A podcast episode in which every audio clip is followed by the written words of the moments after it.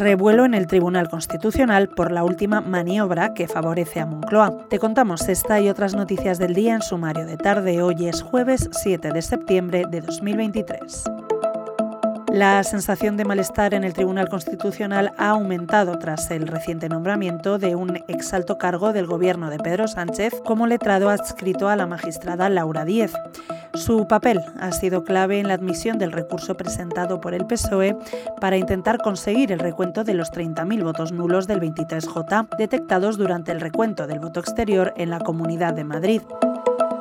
Hoy además te contamos que el gobierno no ve con malos ojos la entrada de Saudi Telecom en Telefónica y en principio no tiene interés en bloquear la entrada de la operadora de telecomunicaciones en nuestro país. En el interior del área económica se reconoce que es eh, pronto para dar un veredicto, pero son conscientes de que cualquier bloqueo sería una pésima señal para el capital extranjero interesado en seguir invirtiendo en España y un varapalo para la estabilidad de la teleco española.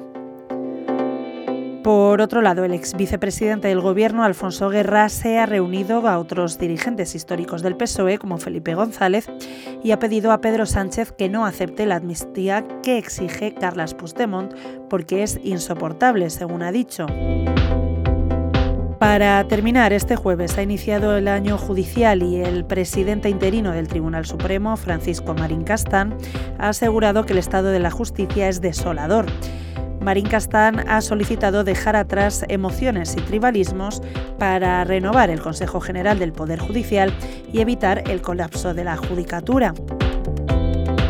Lo dejamos aquí por hoy. Recuerda que tienes estas y otras muchas noticias siempre en abierto en theobjective.com.